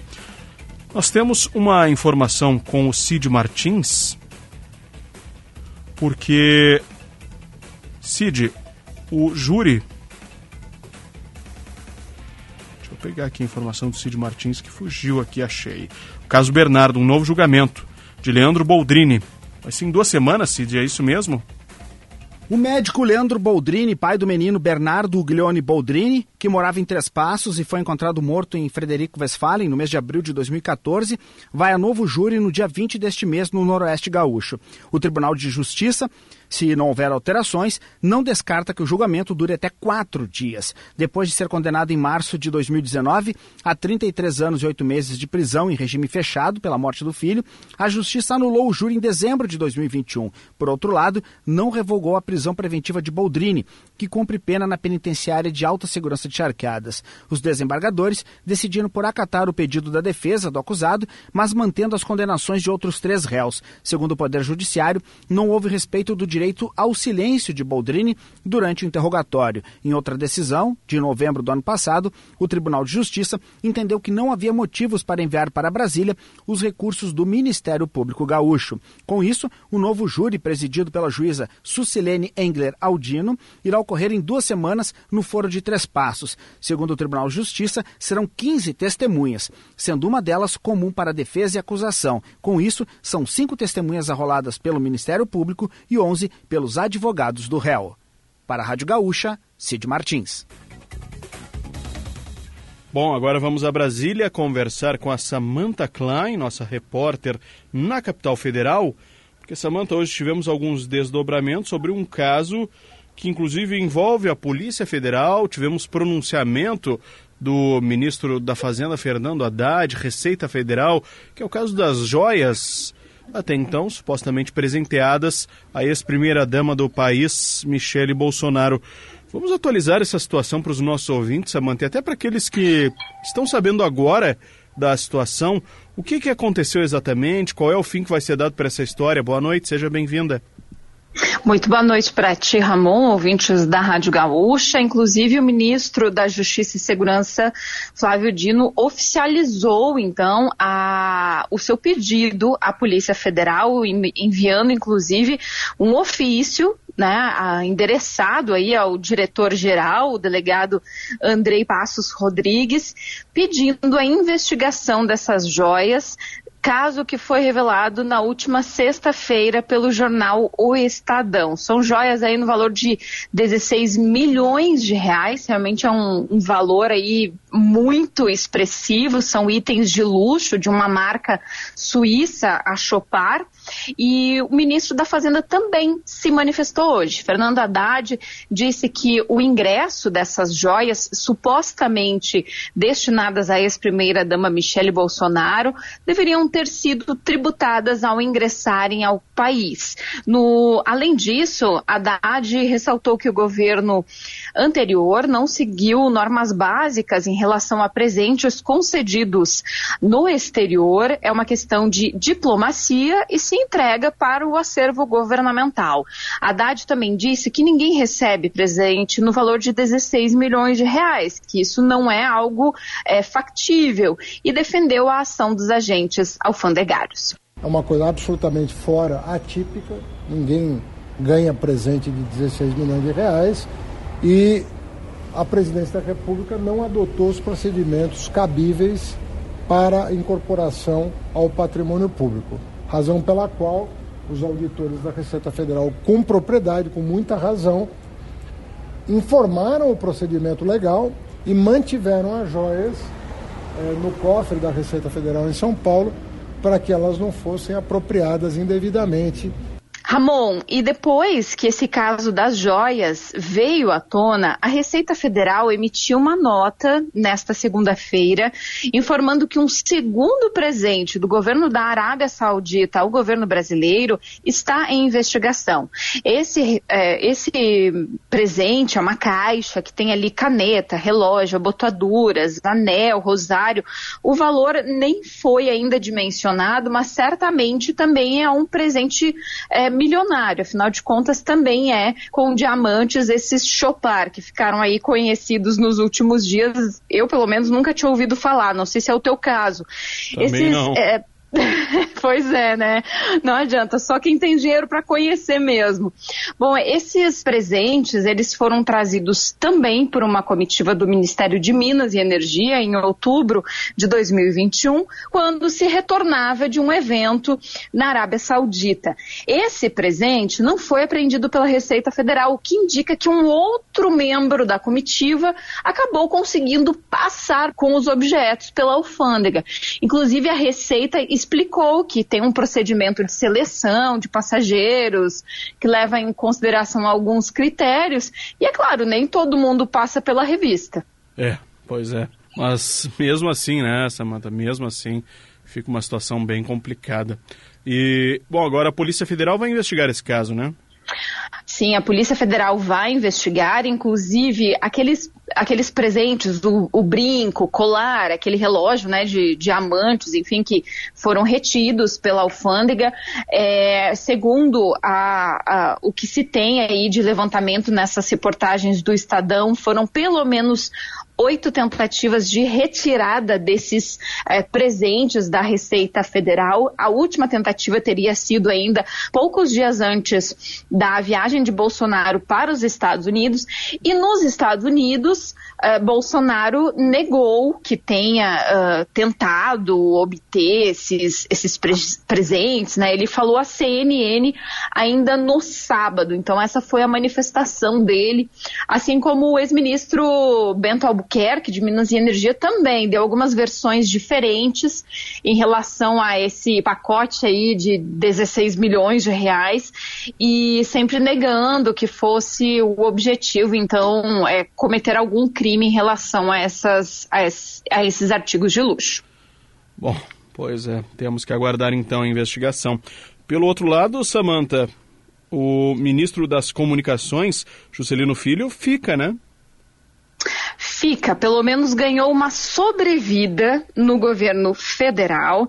Ele, minutos antes de ter a reunião com o presidente Lula na tarde desta segunda-feira no Palácio do Planalto, publicou um vídeo nas suas redes sociais, publicou notas é, de devolução de diárias e segundo ao que se sabe até o momento, Lula deu uma segunda chance ao ministro das Comunicações Juscelino Filho, que é do União Brasil, então um dos partidos que está nessa aliança do governo federal, mas não está exatamente dentro do governo. Ele tem ali três ministérios, mas não garante votação na, no Congresso Nacional, que é claro, isso é muito importante para um governo que recém inicia e precisa aí aprovar muitas pautas, até mesmo a reforma tributária que está aí pela frente. Então não se pode contar ainda com os votos do União Brasil. Por outro lado, com essa sobrevida ao Juscelino Filho, também se manda um recado ao partido, ó, a gente também tem aí uma, uma complacência e vamos reverter em votos. Também tem essa leitura que pode ser feita. Então, Lula tinha é, falado na semana passada, inclusive foi até em uma entrevista à Rede Bandeirantes, que o Juscelino ficaria se ele conseguisse provar inocência, ou caso contrário, teria de sair ao governo. E desde então, muita coisa aconteceu. A Gleisi Hoffmann, é, presidente do Partido dos Trabalhadores, defendeu a saída uh, do, do ministro das Comunicações, e aí alguns uh, caciques do União Brasil uh, vieram para defendê-lo depois de vários dias de fritura. Foi o caso do Elmar Nascimento, que é o líder do União Brasil na Câmara dos Deputados, então se manifestou. O pessoal também criticou o PT, dizendo que já teve outras pessoas aí denunciadas em investigação, mas o ministro Juscelino fica. Sobre ele recaíram algumas acusações, então, é, consideradas graves, como, por exemplo, o uso de avião da FAB e diárias para é, agendas com compromissos majoritários majoritariamente privados e não públicos. Portanto, isso realmente repercutiu mal ao longo desses últimos dias, mas ele vai ficar no governo, pelo menos por enquanto. Pois é, hoje, agora há pouco até, durante o início da noite, tuitou aí o ministro das Comunicações, Juscelino Filho, Samanta, falando que hum. teve uma conversa longa com Lula, em que foi mencionado implementação do 5G, tecnologias, ou seja, já tentando apaziguar a situação para seguir no trabalho, né? Sim, do tipo, vamos em frente, vamos trabalhar, temos muito o que dizer. Inclusive, ele, ele disse exatamente isso, né? Que teve uma reunião positiva com o Lula, que conseguiu esclarecer a, as acusações que recaíam sobre ele e disse ainda que tem muito que fazer, muito trabalho pela frente. Ele ainda escreveu a respeito, falou o seguinte: falamos de expansão de 5G, de conectividade em escolas e ações no Norte e Nordeste conectadas estado. É, também falou em inauguração da Infovia 1 entre as cidades de Manaus e Santarém, ampliando a, o acesso à internet na região amazônica, o que é um tema aí que já nos, nos faz olhar, inclusive, para a região norte do país, que voltou a ser vista por conta da crise do território Yanomami. Não é a mesma coisa, mas a gente vê que tem alguma relação do tipo, ó, bola para frente, estamos trabalhando e vamos deixar as acusações no passado. Vamos ver o que, que se vai vir algo mais pela frente, né? Porque em geral, quando se abre uma caixa de Pandora, várias acusações surgem e foi isso que aconteceu nos últimos dias. É, yeah, é verdade. Samanta, para a gente encerrar, tem uma informação aí de Brasília que interessa aqui aos porto-alegrenses. Depois de uma reunião de uma frente com o presidente Lula, a prefeitura deve retomar as negociações com a União para conseguir subsidiar o transporte público, Samanta.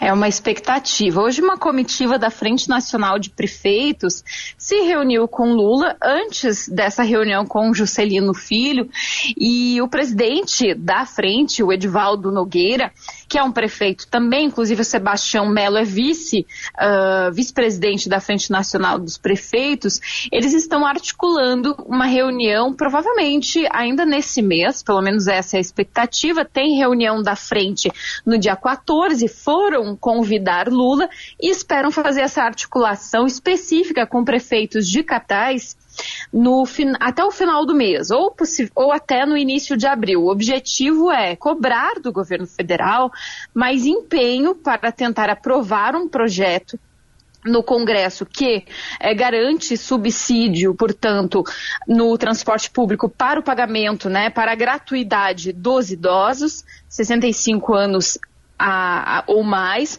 ou buscar alguma outra fonte de subsídio. Lembrando que Porto Alegre buscou aí uma longa negociação junto com outros prefeitos, acabou recebendo 25 milhões de reais para subsidiar os coletivos no ano passado, quando esperava 70. Portanto, não teve nem, é, foi pouco mais de um terço do que se esperava.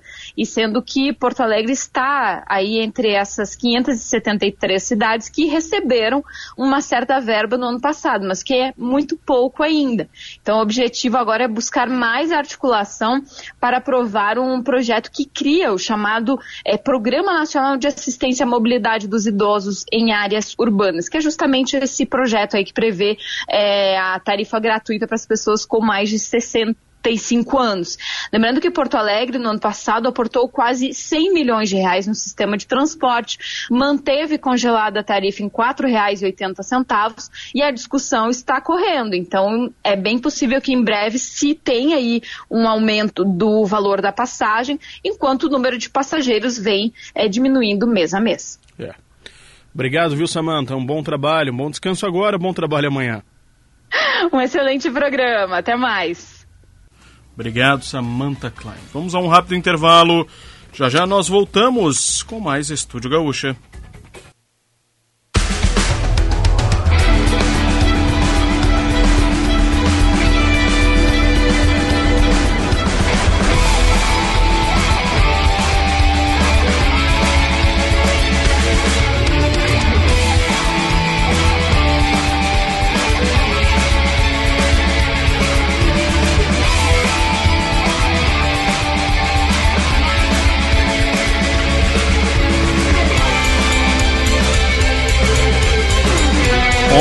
39 estamos de volta com o Estúdio Gaúcha, aqui pela Rádio Gaúcha, a tua voz para Santa Massa, lojas Quero Quero, Claro, Cicred, Grupo IESE, KTO. Lembrando para você que o Placar Gaúcha é para Unidos, a casa da Volks, na Ipiranga, pertinho da PUC. Bibiana Dil está com a gente lá em cima. Bibiana, dá um alô para nós, por favor. Sempre, Ramon Nunes. Muito bom. Tem a previsão do tempo atualizada, Bibiana? Tem ouvinte perguntando aqui se vai seguir essa chuva lá no litoral norte. É, vai seguir sim. Até estava dando uma olhada agora nos mapas aqui que apontam, né, que ainda temos pancadas de chuva, principalmente ali no litoral, áreas da Serra, do Norte Gaúcho, e também algumas áreas ali para o sul, perto de Pelotas e perto de Camacuã. Sim, vai seguir. A instabilidade vai seguir predominando na maior parte do estado amanhã, mas os maiores acumulados não estão previstos para o litoral norte, e sim para o sul, para o litoral sul e também para a serra.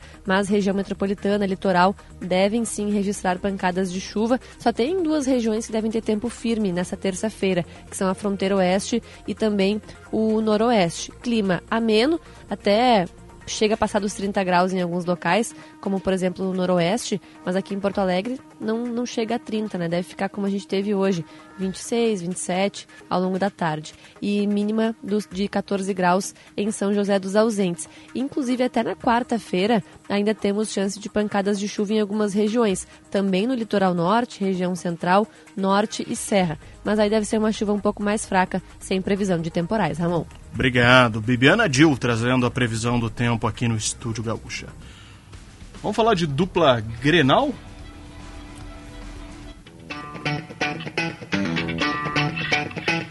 Para quem, Vitória Fagundes? Ferramentas Detus, na mão de quem faz. Santa Clara, há 110 anos a gente faz tudo para você fazer tudo melhor. CIERS, unir ideias, move futuro. Acesse ciers.org.br. Elevato Sale. Preços imbatíveis até o dia 23. Obrigado, Vitória Fagundes. Dando início com o Grêmio, que venceu o Grenal de ontem por 2 a 1. Douglas Demoliner acompanhou o dia de hoje do Tricolor. Um dia de bonança, né, Demoliner? Muito boa noite, seja bem-vindo. Boa noite, boa noite Ramon, boa noite a todos amigos do Estúdio Gaúcha, como é que tá o amigo? Tudo bem e com você? Tudo tranquilo. Douglas, o Grêmio teve um dia de bonança, né? Um dia tranquilo, depois de uma vitória no Grenal, disparou na tabela. Que, qual é o próximo passo agora do Tricolor, Douglas? É, é sair um pouco das nuvens, assim, ficar mais na realidade agora, porque o próximo jogo ainda tem um jogo, né? Mas o Grêmio vai com reservas. Qual é a situação de agora? Bom, a gente pode falar sim, Ramon, que pro vencedor do Grenal, a segunda-feira foi de folga. O técnico Renato Portaluppi deu um descanso para os seus atletas, deu aí uma, uma folga para os seus jogadores, justamente porque o Grêmio vem de uma sequência de jogos. Antes desse clássico, o Grenal precisou disputar a vaga para a segunda fase da Copa do Brasil em uma viagem até Brasília, ou seja, a semana do Grêmio, ela a semana pré-Grenal, ela teve três compromissos e inclusive algumas viagens, uma viagem principal que foi até Brasília para essa disputa da Copa do Brasil. Então, Ramon, por isso, técnico gremista acabou dando esse descanso para os jogadores. Agora, a partir desta terça na reapresentação é que a gente vai ter uma ideia mais definitiva de quais são os planos do Renato para a última rodada diante da equipe do Ipiranga que ocorre no próximo sábado em Erechim. E esse é um aspecto importante, Ramon, porque o Grêmio corre o risco, se podemos dizer assim, de daqui a pouco enfrentar o Ipiranga de Erechim neste sábado, retornar a Porto Alegre, disputar a partida pela Copa do Brasil no dia 16 e ter que retornar para Erechim, porque o Erechim, o Ipiranga de Erechim é uma equipe que está classificada para a segunda fase, para a semifinal do Campeonato Gaúcho, mas ainda não se sabe em qual posição. Ele pode ser ultrapassado pelo Caxias e ser o adversário do Grêmio como quarto colocado na fase semifinal. Então, Ramon, o Grêmio vai observar, o Renato vai pensar a sua estratégia, mas eu diria assim, ó, grande tendência de ser um time misto para uma equipe quase totalmente alternativa até para os jogadores terem um descanso e não forçarem tanto. E até para os reservas terem ali a sua chance de jogar um jogo inteiro, talvez. Seria o segundo jogo com o time misto reserva, né? Isso, o primeiro foi em Juí, né? Isso. Contra o São Luís, onde foi uma escalação totalmente descaracterizada, uma viagem longa também, né? Uma viagem até Ijuí, agora novamente uma viagem longa até Erechim.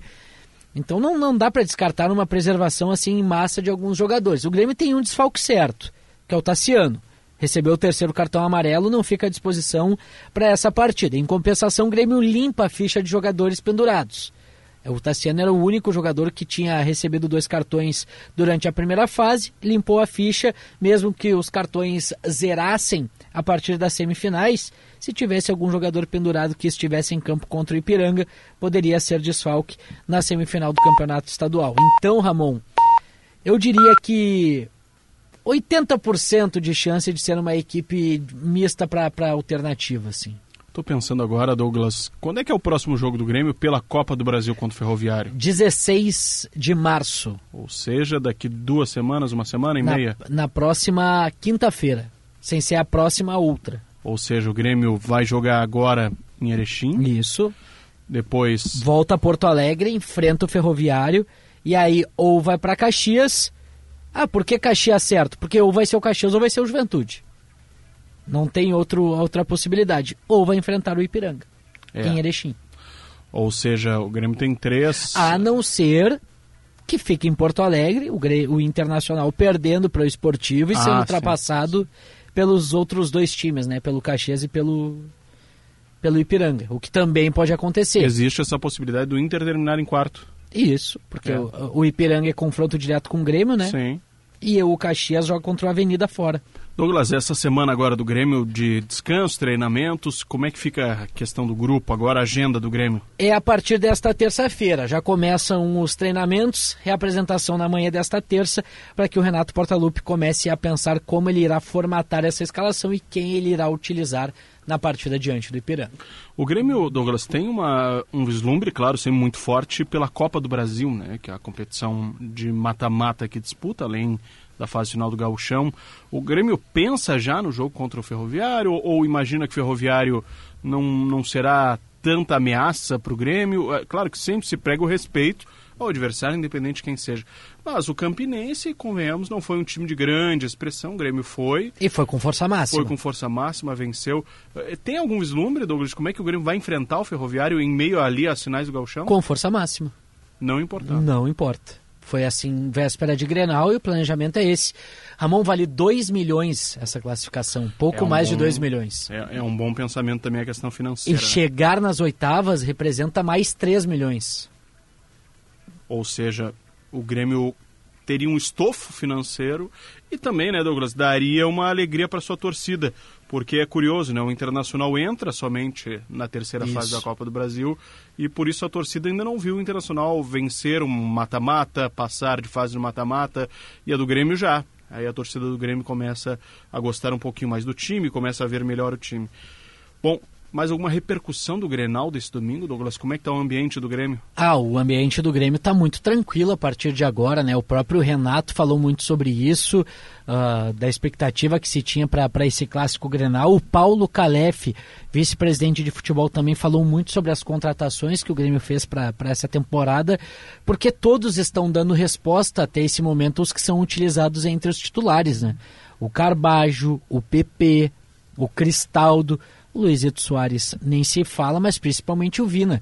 O Vina chegou com um moral muito elevado, muita expectativa. Teve até a brincadeira do Renato com ele. Contra mim era um leão, quero ver agora a meu favor. E já no leão primeiro igual, né? clássico foi leão e marcou o gol que, que estava dando a vitória para o tricolor. Sabe, Douglas, que eu penso que talvez as posições que o Grêmio ainda não tem uma firmeza assim tão forte, as laterais ainda não tem, né? Eu acho que sim. E aí o menino João Pedro pode chegar surpreendendo, né? É, o João Pedro é um jogador que está disputando com o Fábio.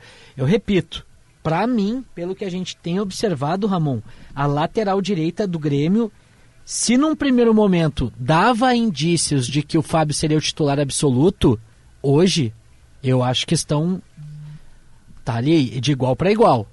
O João Pedro tem sim a possibilidade de tomar essa titularidade. João Pedro entrou no Grenal. Bom, o drible que ele faz pra cima do, do Wanderson mesmo, que é um jogador rápido, né? Veloz não tem o cacoete da marcação, mas é de um jogador seguro, de um jogador que, claro, entrou descansado, mas entrou seguro, entrou bem. Viu, acho que o Soares no meio da área tentou o passe, ela acabou desviando, enfim, mas um jogador que vai à linha de fundo, né? É um jogador que tem as características que o Renato Portaluppi gosta muito, esses laterais que avançam bastante, jogam próximo da linha ah, lateral do gramado e que buscam o cruzamento, né? É. O, o Breno ou o- Gabriel Grando podem aparecer no gol do Grêmio nesse próximo jogo, Douglas? Podem justamente por essa questão de revezamento que, que o Grêmio tem feito quando não é o titular. E foi assim que o Adriel assumiu a condição de titular, ganhando uma oportunidade, indo bem, ganhando uma sequência. Só que agora ele já está consolidado.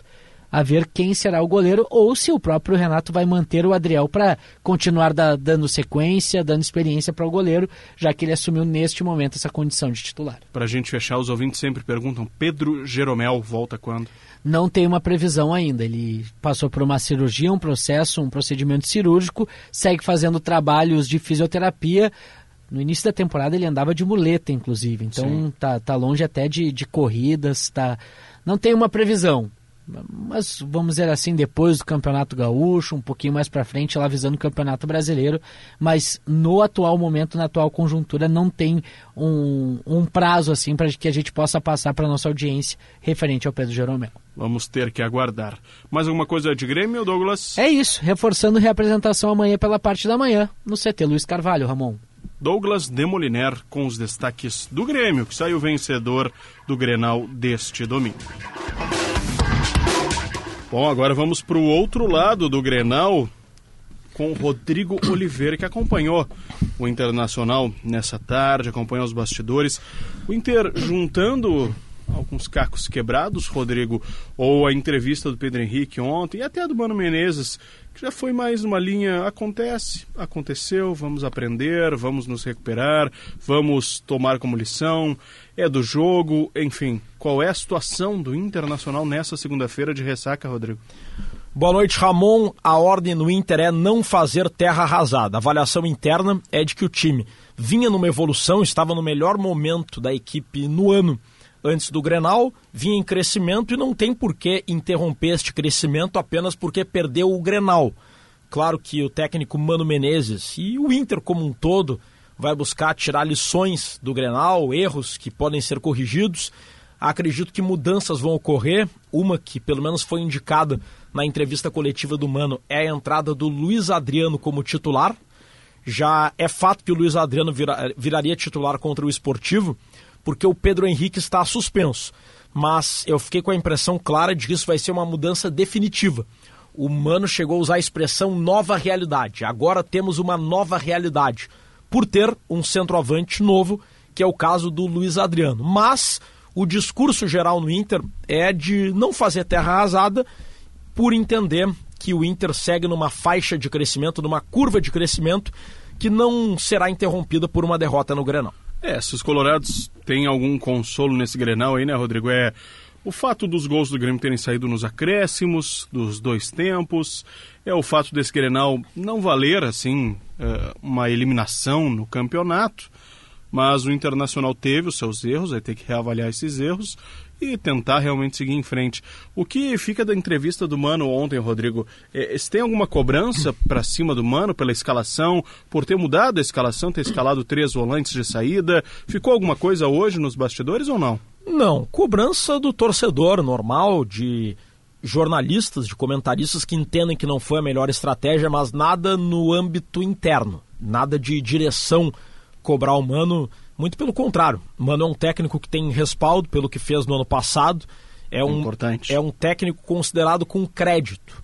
Então, nesse ponto, nenhuma ressalva. Agora, o que eu interpretei da coletiva do Mano é que o Mano entende que o grupo do Inter tem menos qualidade do que o Grêmio. Ele mencionou, né? Falou que o time do Grêmio era melhor. Eu perguntei pro Mano se o Inter tendo uma base formada há mais tempo, um time vice-campeão no ano passado, não deveria ter, não deveria impor uma superioridade sobre um time que foi montado há menos tempo? E o Mano respondeu. Primeiro ele deu um suspiro, disse: Pois é. E aí fez a seguinte frase: Ter mais tempo não significa ter mais qualidade. O que, que eu interpreto? Que na avaliação do Mano, o Grêmio hoje tem mais qualidade do que o Inter. Não só tu, acho que todos os colorados interpretaram dessa forma que o Mano Menezes não que esteja cobrando a direção por mais qualidade, mas a visão dele é de que o, não quer dizer necessariamente que o Inter tenha mais qualidade do que um Palmeiras, do que um Flamengo, do que um Grêmio, do que um, um São Paulo, enfim, não, não quer dizer que tenha mais qualidade do que outros grandes clubes brasileiros, né? Como é que se resolve o problema da falta de qualidade? Contratando. Contratando. E é o que o Inter vai fazer. Mas pro Galchão, é isso que tem. Mas contratou Luiz Adriano. Contratou, vai pagar um salário com produtividade, ok, mas é uma estrela que vem da Europa, é um jogador que era esperado, enfim, agora tem que colocar para jogar, né? Exato. Agora, O Luiz Adriano é um jogador e que vai entrar aos poucos. É, entrar aos poucos não, até vai ser titular. Mas não dá para exigir que ele vire o ultra goleador de uma hora para outra. O que eu quero dizer, Ramon, é que se o Inter quiser ganhar o Campeonato Gaúcho, vai ter que aprender a neutralizar o Grêmio, mesmo neste cenário de qualidade inferior. Muito bem. O Internacional se representa na quarta, treina quarta, quinta e sexta. E aí, Rodrigo, tem, treina na sexta também? Treina, jogo? Treina na sexta. E aí vem uma outra questão. O, o, Internacional e o Grêmio estão pensando já nas semifinais, né? O Grêmio joga o segundo jogo em casa, independentemente de qualquer coisa, mas ter a viagem até Erechim ou ter a viagem até Caxias, isso pesa alguma situação, Rodrigo? Olha, com certeza, Ramon, vale para Grêmio e vale para Inter, independentemente da qualidade do adversário. Até porque tanto Ipiranga como Caxias são adversários de qualidade. Exato. Mostraram que são times que estão fazendo por merecer a boa campanha. Agora, uma viagem a Erechim, ela é mais desgastante do que uma viagem até Caxias do Sul. E o Inter não tem o que fazer, né? Tá longe do alcance do Inter. O é. Inter tem que esperar ganhar o seu jogo, né? E hum, o Grêmio é que se perder o seu jogo, pode aumentar a possibilidade de ter um deslocamento mais curto para Caxias. Né? Não estou dizendo que o Grêmio vá entregar o jogo ou vá perder de propósito. Mas é um fato, né? Que a tabela o Inter não tem muito o que fazer. É. Né? O Grêmio, dependendo do seu resultado, pode é. sim impactar numa viagem mais longa ou mais curta. A tabela já estava definida no início do campeonato, acaba se dispondo assim. Agora é. também, tiver que ir para Erechim, Exato. joga, vai joga lá, lá em Erechim, deu, né? depois tem uma semana para descansar, né? E o Internacional tem ainda a, a questão de, de, exato, de ter mais, de ter uma semana cheia de descanso, coisa que o Grêmio não terá, né? Exato. O Grêmio tem a Copa do Brasil, né? Posso antever uma polêmica? Por favor. Se o Inter for para final da, do Gauchão, tá. tá? Se o Inter se classificar, aí vai ter um adversário mais forte, mas o Inter vai ser favorito. O Inter vai para Inter, o Inter indo para a final vai ter um jogo de fase de grupos de Libertadores entre as duas finais.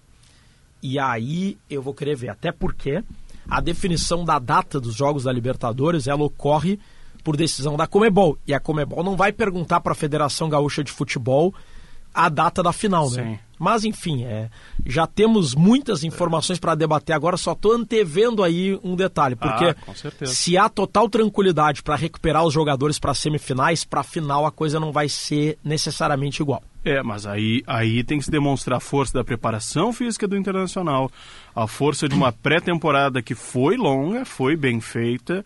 Posso complicar grupo, ainda né? mais? Diz não saiu ainda o sorteio dos grupos da Libertadores. Tá? É, Esse é só é, no isso. dia 22.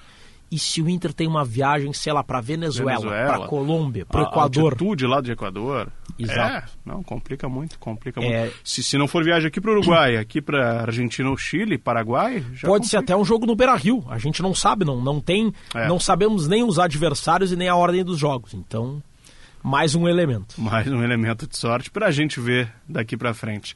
Mais alguma informação de Inter, Rodrigo? E ainda sobre isso, se prioriza o quê? Final de gauchão ou jogo de Libertadores? Pois então. Né? Minha opinião já, não sei se eu dou ela agora, se eu espero mais um pouquinho. Gauchão é taça, mas Libertadores é o principal. É Libertadores, né? Hum.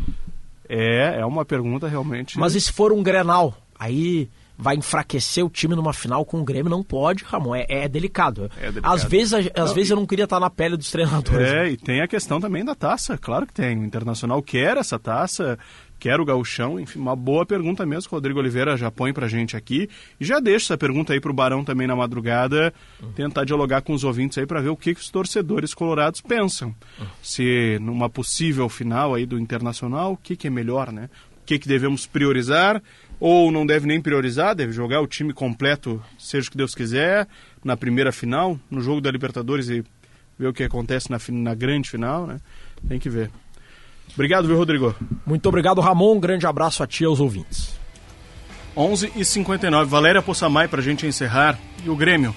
Feminino entrou em campo hoje pelo Brasileirão Feminino. 2 a 1 a primeira vitória neste Campeonato Brasileiro sobre o Atlético Mineiro. Gols marcados por Cati e também Raquel Fernandes. A Soraya marcou o gol do Galo. Mais Ma destaques? lá em GZH, só procurar a tagzinha Futebol Feminino. Boa. 11 e 50, ou melhor, meia-noite, né? Marcou o sinal, tava olhando o relógio antes. Meia-noite marcou o sinal da Gaúcha. Vamos encerrando o Estúdio Gaúcha por hoje. Lembrando para você que o nosso patrocínio é de Santa Massa, lojas Quero Quero, Claro, Sicredi, Grupo IES e KTO. Muito obrigado pela sua companhia, nós voltamos amanhã. Tchau, tchau.